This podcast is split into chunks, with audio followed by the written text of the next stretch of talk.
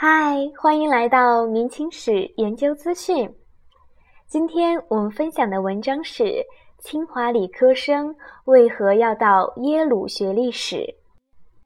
一九九八年，我得到了耶鲁大学本科的奖学金。在耶鲁的四年之中，我学习的课程范围很宽，经济学、德语与德国文学、数学、英语文学等。但在学业上，我最投入的是历史。我在耶鲁选的十门历史课程，包括古希腊史、古罗马史、欧洲中世纪史、宗教改革、十八世纪与十九世纪的欧洲思想史、俄罗斯现代史和德国现代史。当我告诉国内熟人我在耶鲁学历史时，很多人的言谈话语中，好像我是个懒人，想逃避自然科学与工程类的科目，或者是个学不了计算机与电子工程的失败者。还有人奇怪我为什么选择了这么一种不实用的学科。这两种看法反映了很多中国人对人文学科的根深蒂固的偏见，这是极为错误的。在美国的一所著名大学学习历史，既不轻松，也并非不实用。从某种意义上说，我是通过克服学习历史遇到的困难，而学到了对我来说最重要的东西。比起我原来在清华大学生物化学专业上一年级时的经历，或者是在清华附中理科实验班的课程，耶鲁的历史课赋予我的挑战要大得多。在耶鲁苦读四年之后，我的学识获得了极大的充实。耶鲁的大多数历史课程每周都要上两三次大课，参加一次讨论课，还要完成残酷的两百页乃至更多的阅读。每学期有期中和期末考试，还要提交两篇论文。开始时，就连听课时记笔记和按时完成阅读都是令人望而生畏的挑战。写论文就像是噩梦一般。通常从论文布置下来的那一刻起，我的麻烦就开始了。论文的题目是不确定的，比如自选有关古希腊史的任何一个题目，从五十本有关中世纪史的书中自选一本写书评。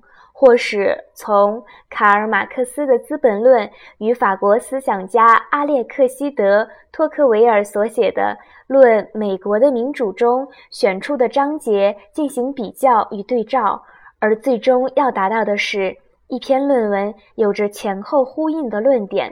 这些论点从很多书籍或刊物文章中得到的论据与相关思想。对于这样的作业。不言而喻的潜台词就是，你在论文中所说的一切必须反映出你自己的思想。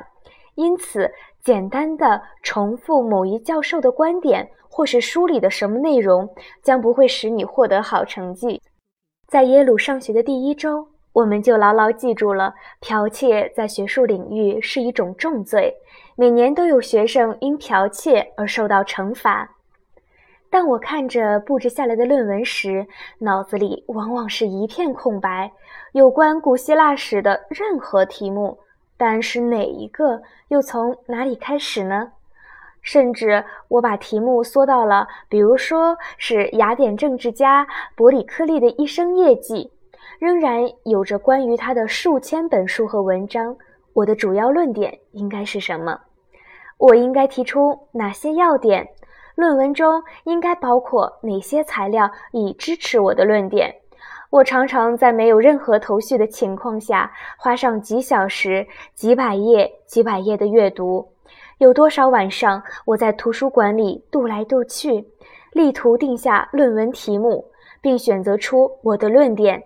而我绝不是唯一面对这种困惑的人。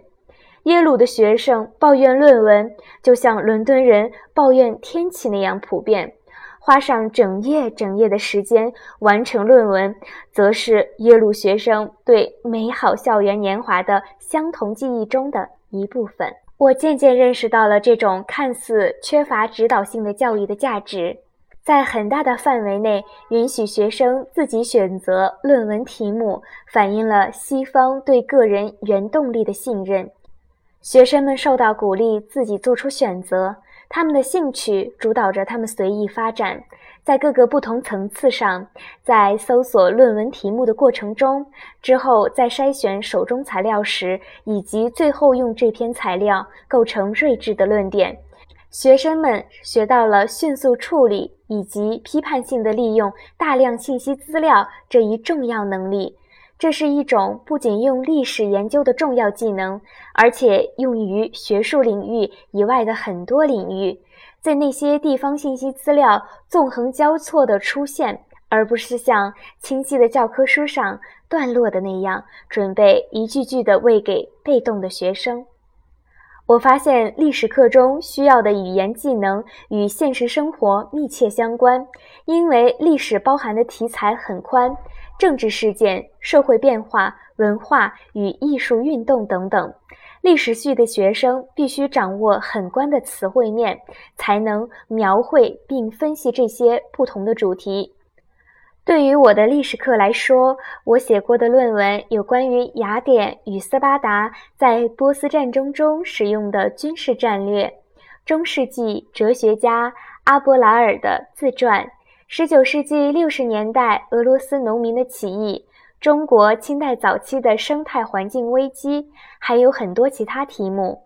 大量的阅读、写作与讨论，使我迅速地吸收并掌握了新的词汇与修辞技巧。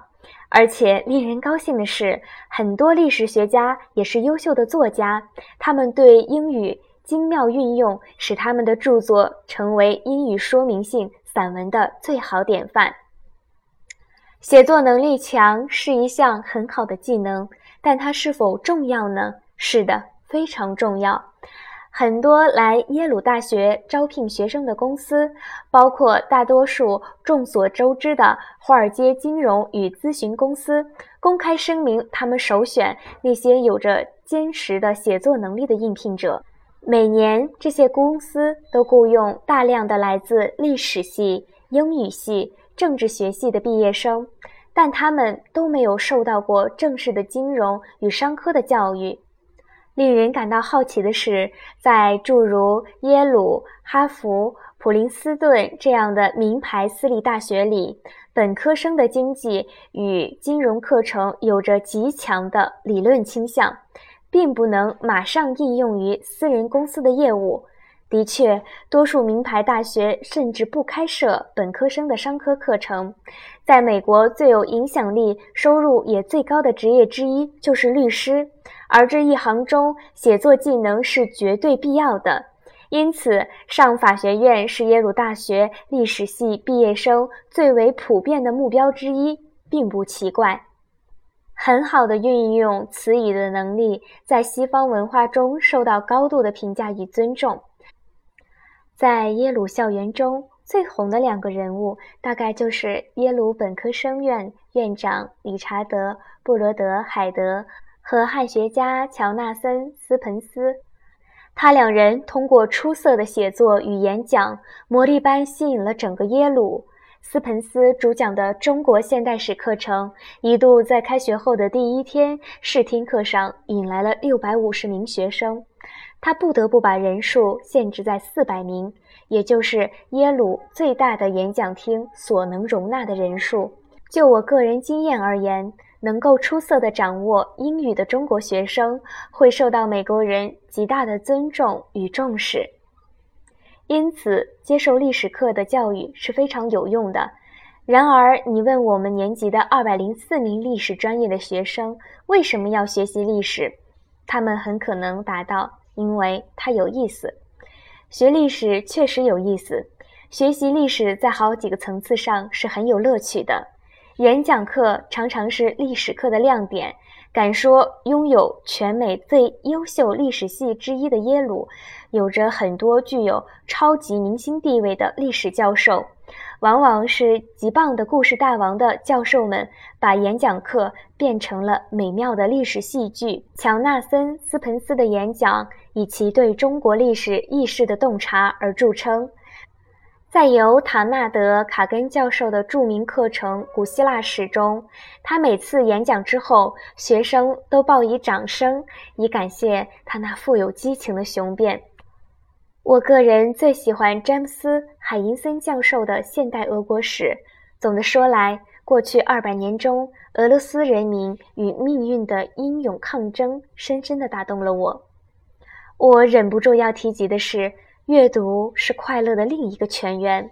在一典型的历史课程中，教授在演讲历史发展时是粗线条的，而某一周的阅读通常是某一主题的一本书，对于演讲中涉及的某些内容提供了生动的细节和更透彻的分析，进而补充了教授的演讲。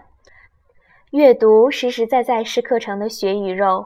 比如，在我选的德国近代史课程中，亨利特纳教授演讲集中在自俾斯麦以来德国社会政治的发展，而阅读则包括了由 E.G. 泰勒所写的《俾斯麦的生平》，德国马克思主义者爱德华·伯恩斯坦的《政选论》，以及19世纪德国历史学家海因里赫·范。